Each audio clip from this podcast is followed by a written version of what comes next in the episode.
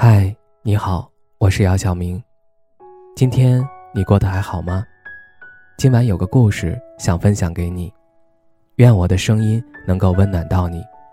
听完故事早点睡，晚安，长夜无梦。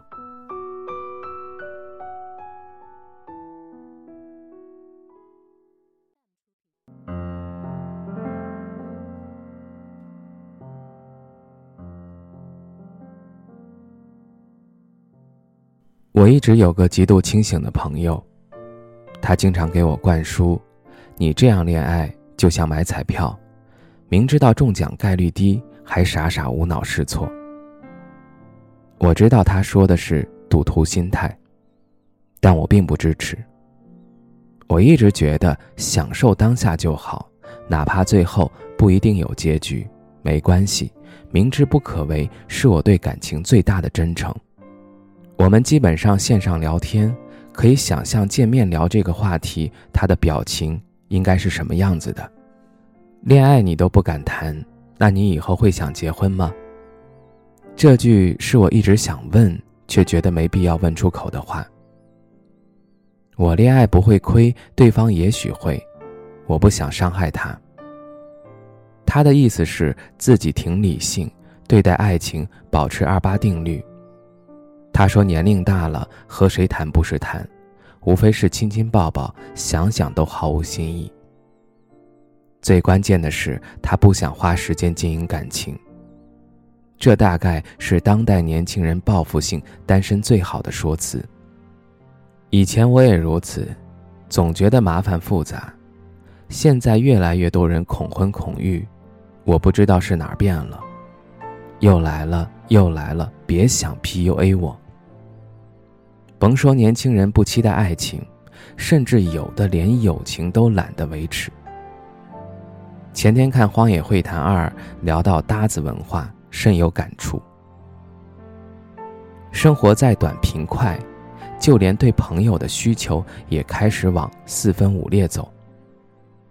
我特别理解朋友的恋爱观，极度不想谈，越单越不想。《荒野会谈》有这么一句话。想看电影找电影搭子，想吐槽找吐槽搭子，想遛狗喊遛狗搭子。我承认，各取所需很方便，只是这样的距离总让我觉得人间自有真情在，在逐渐萎缩。说不过他，他也说服不了我。他经常说我除了钱就是恋爱脑，世界就是如此，人很难被劝服，能变的。只能是自己。我俩经常聊人生理想未来，无数个瞬间，我都觉得他在扭曲我的三观，老劝我别谈。谈到网恋，他也是这么回答的：除非你遇到道德感很强、自我约束能力又十足，否则千万不要。这点我认同。隔着屏幕，谁又清楚对方是不是人？就连性别之分都可以通过尾声作假。我说我一直想谈的理由很简单，激素在作祟，间歇性想谈。他精准成为我的嘴替。不想谈的时候，平等的看不起任何人是吧？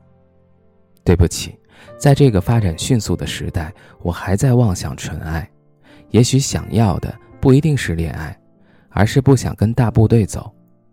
自从小红书的女性成长赛道开启后，我就经常刷到不婚主义、独立女性，尤其是曾经我也高喊无爱者自由，不过目光还是看向了被爱者。制造焦虑久了，很容易让话题衍生成无病呻吟。后来我大概理解了朋友一直不愿谈的窘迫。有次他和我聊天，失恋后卑微求和的傻样儿，没有急忙奔赴下一段恋情，而是审视自己会不会伤害对方。他说前女友分手前的致命一击。我觉得你不够爱我，你太冷漠了。为什么你不能像我闺蜜男朋友那样，又是礼物又是情绪价值，他都给了。朋友真的不知道自己错在哪儿。这段感情他很累，加上年纪的因素，逐渐成长起来。不过丢了爱的能力。嫌麻烦就一直不想谈，以至于到现在。看了全世界都在等你们分手，男主突然之间和女主分手，女主追问了无数个为什么，男主说了一句：“我不希望你擅作主张，为了我好。”看了结局才知道，原来男主是为了保护女主。但是突然告知分手，就好像曾经从未真诚爱过女主。这种伤害真的能和保护画上对等吗？当机立断想到一个词，断崖式分手。印象里有个朋友曾经说过，被断崖式分手，暴瘦十斤，被拉黑，怀疑自己。后来一直不敢谈，他害怕那段阴影再重现。也许这也是选择报复性单身的理由。不过，我还是对大张旗鼓在互联网上制造不要恋爱感到不适。就像谈恋爱。总被暗讽恋爱脑，期待男人回消息就被骂你没有自己的事儿吗？那以后呢？我们还能做什么？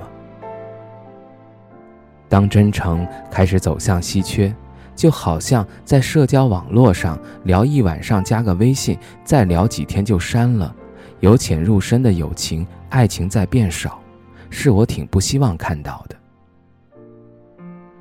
好羡慕。车马很慢，书信很远的年代，现在的我们太容易用坏的想法去揣测他人，然后觉得自己不适合恋爱。真的不适合吗？